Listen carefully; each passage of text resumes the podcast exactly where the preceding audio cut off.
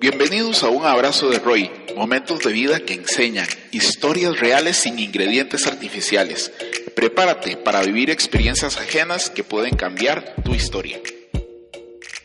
Hola amigos, una de las primeras cosas que uno hace en la mañana, generalmente, incluso antes de salir de su casa, es verse en el espejo. Y no sé si a usted le pasa como a mí, que a veces eh, no nos gusta lo que vemos en el espejo. Y no porque no seamos un modelo o no tengamos abdominales de estos de acero, sino simple y sencillamente hay algo en nosotros que al vernos en el espejo no nos gusta. Como les repito, no tiene que ver con un aspecto físico, tiene que ver con algo muchísimo más adentro. Y al verse uno reflejado, muchas veces nota las imperfecciones, nota las, las cosas que tal vez no son tan agradables, pero también nota otras que uno se siente orgulloso de ellas. Y, eso es bonito. Vieran que lo que he descubierto es que el problema muchas veces no está en que nos veamos al espejo o lo que vemos en el espejo.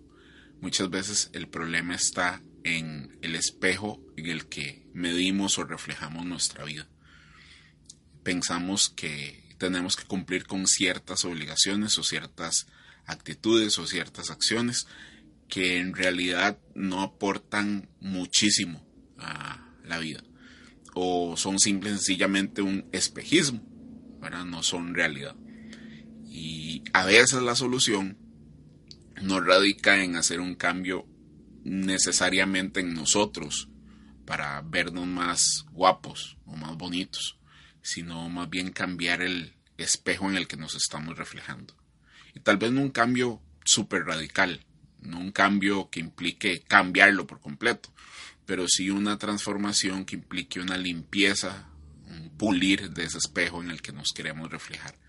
No sé cuál es el espejo de tus propósitos, pero muchas veces lo que nos permite levantarnos y tener la confianza para decir, hey, me gusta lo que veo en el espejo, tiene que ver con qué tan cerca o qué tan lejos estoy del propósito para el cual fui creado.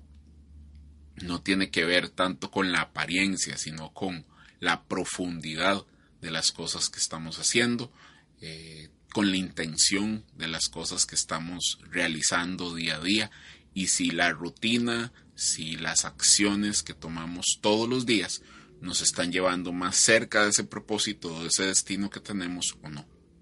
En realidad eh, los espejos solo reflejan un poquito lo que somos y hacia dónde vamos.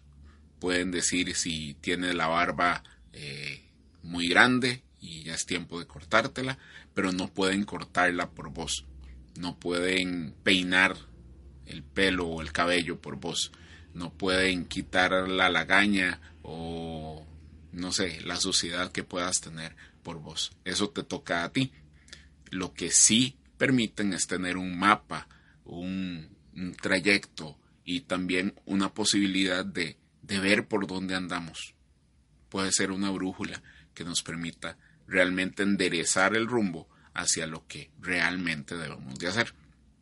Así que puede ser que usted hoy no se le haya levantado con la mejor actitud, ni con las mejores ganas, ni viéndose al espejo siendo un top model, pero sí le puedo decir algo.